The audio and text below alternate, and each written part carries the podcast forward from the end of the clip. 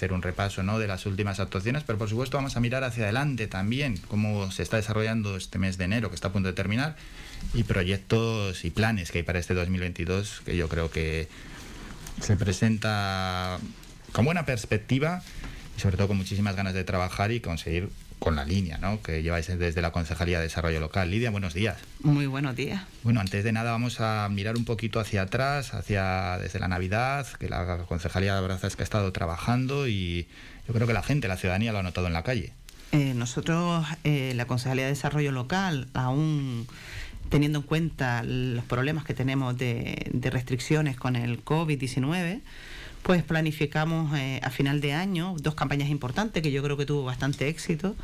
Una es el de Navidad con el apoyo del Cabildo de Gran Canaria y, del consejero Teodoro Sosa y otro es San Juan Dinámico de la consejera de Industria y Comercio, la compañera Minerva Alonso.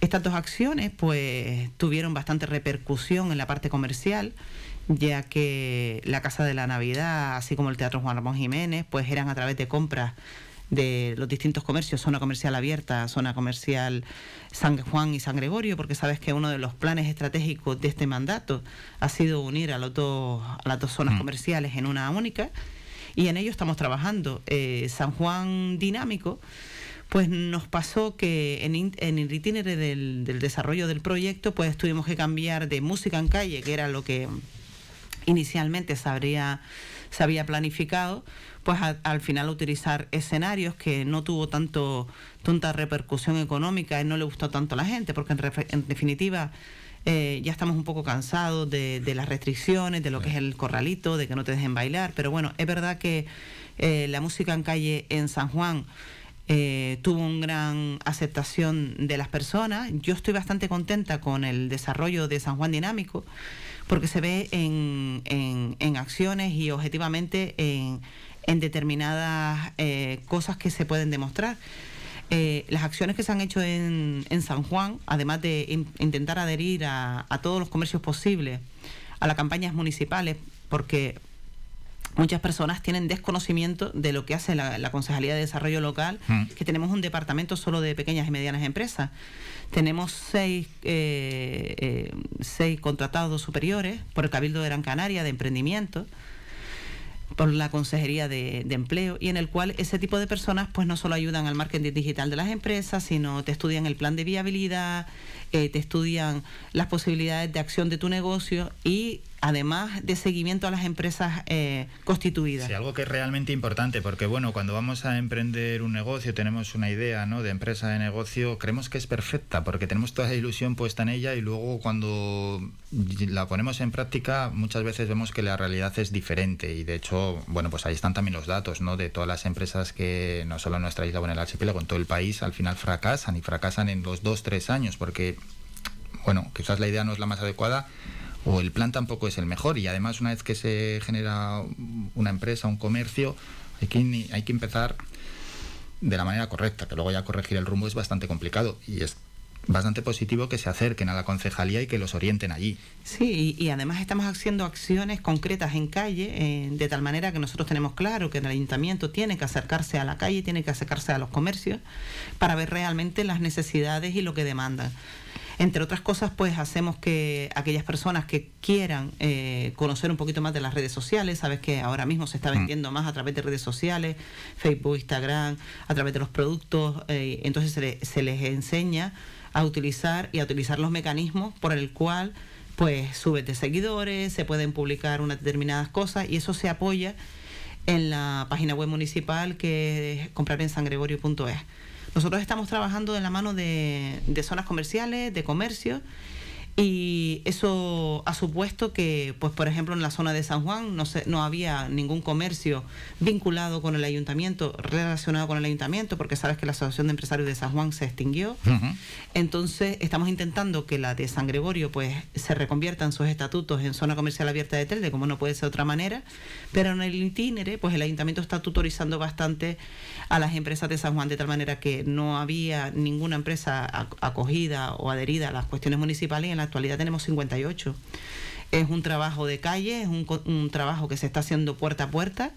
Y en San Juan, por ejemplo, tengo que decir que el seguimiento que nosotros estamos haciendo de los comercios en este último año post pandemia, pues hay más de seis comercios nuevos en San Juan, tanto de como es eh, gourmet, como es eh, la dulcería y como son tres locales de ocio nocturno, que fíjate que eh, San Juan históricamente era mm. como la el eje de de lo que era el ocio nocturno hace muchos años. Entonces estamos intentando recuperar dentro de la de la parte, está claro que San Juan es mágico, por la noche tiene una iluminación eh, que, nos hace, que lo hace todavía más mágico junto con San Francisco y estamos intentando recuperar eh, pero con tranquilidad y, siempre no molestando a los vecinos dentro de una dentro de un margen dentro de un margen lo que pues me llega aquí claro eh, decir, dentro de un margen eh, que no pase como, como está pasando en otras zonas históricas de, otros municipios, pues que se pueda combinar la parte del ocio nocturno con el cuidado de la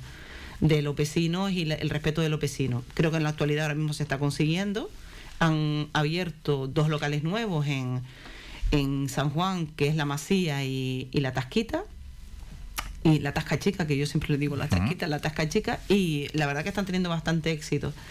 Yo lo que intentamos de desarrollo local es tutorizarlos, ayudarlos, intentar que el marketing que, que, se produce en muchas ocasiones pues sea a través del ayuntamiento, decir que a través de San Juan Dinámico también se hizo la primera jornada de la miel teldense, en el cual se hizo una combinación de, de comercios de San Juan y San Gregorio, restauradores, y la verdad que tuvimos un, un impacto bastante importante tanto en redes como en la televisión, como en como los medios de radio y promocionabas la, promocionábamos la, la, miel teldense en cada una de las restauraciones. Y un lleno absoluto en los restauradores. Sabemos que Telde está siendo ahora mismo pionera en la restauración que está realizando y en las jornadas del producto local, como es el gofio, como es la naranja y como está haciendo la miel teldense, que tiene premios y está bastante reconocida en Gran Canaria, está ayudando a que otros lados de, la isla pues se acerquen a Telde a probar la restauración. Bueno, hay que seguir poniendo en valor ¿eh? los productos locales y de esta manera también uniéndolos, eh, vinculándonos con el comercio.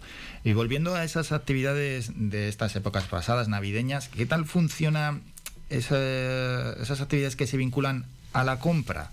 Es decir, compra y te dan una entrada.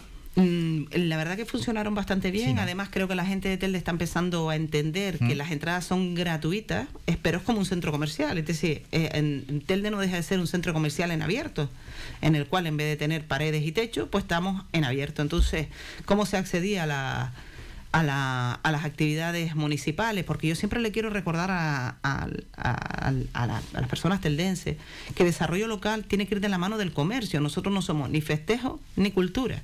Nosotros tenemos que ir dirigidos a la reactivación, a la, a, la, a la cuestión económica de cada uno de los comercios y que cierto impacto tengan los comercios. Sí que puede haber dudas a veces cuando la actividad es un concierto, por ejemplo.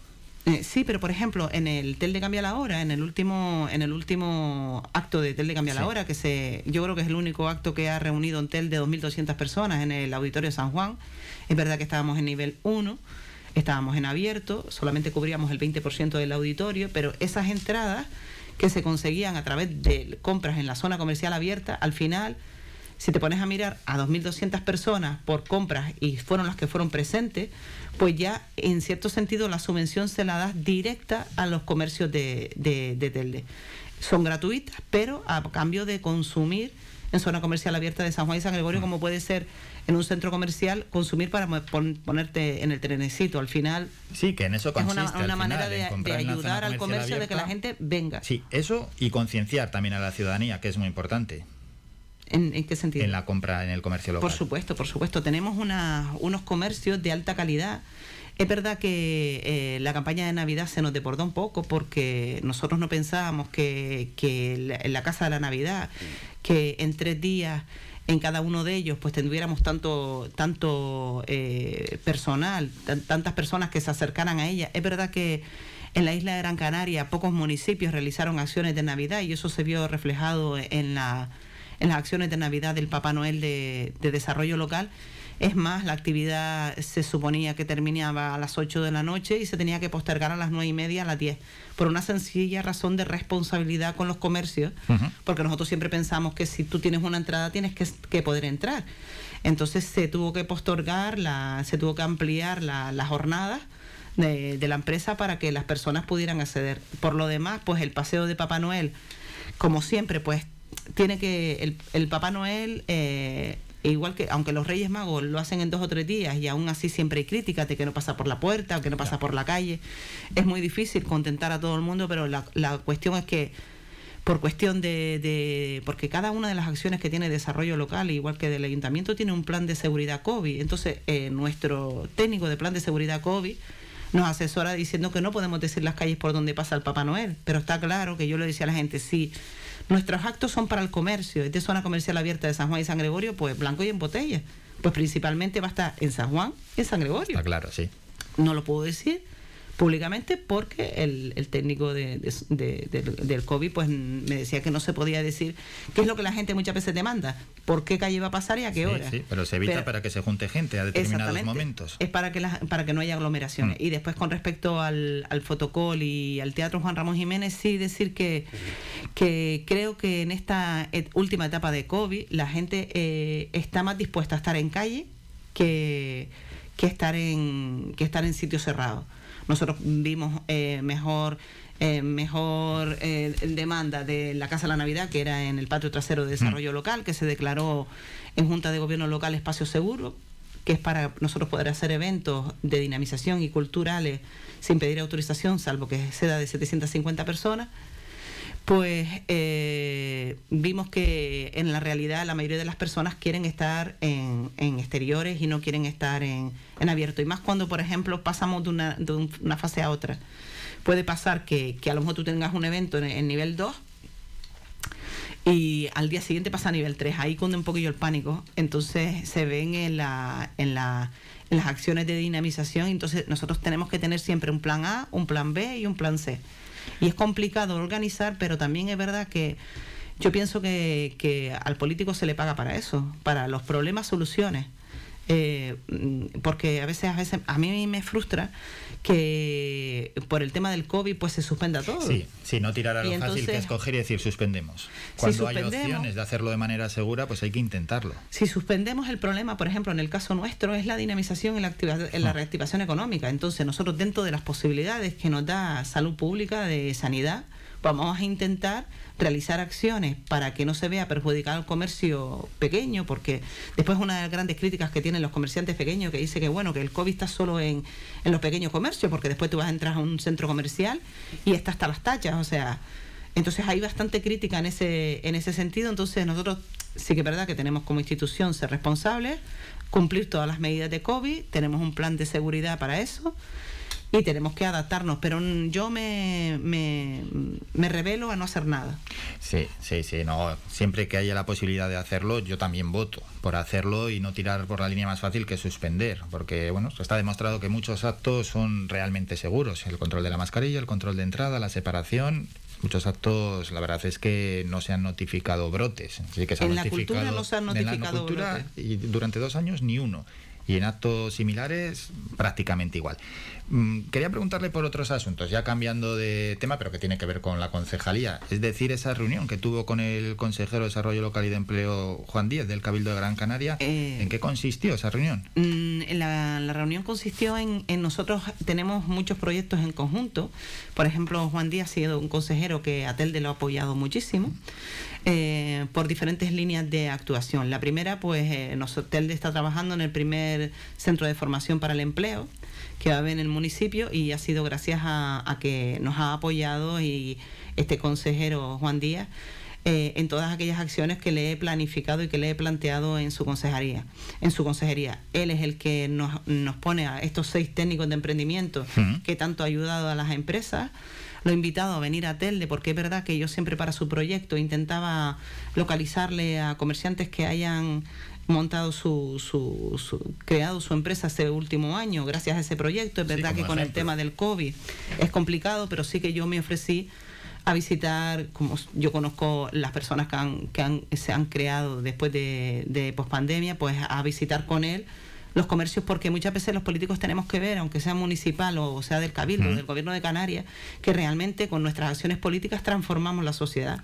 Entonces era para, para invitarlo a Telde, para que viera que sí, que está funcionando los proyectos y además él me planteaba que ya para el año que viene, pues además de, de- de seguir apoyando nuestro plan de emprendimiento, pues eh, va a aportar más dinero para una cosa que tanto para él como para mí son básicas en el empleo, que es la formación para el empleo.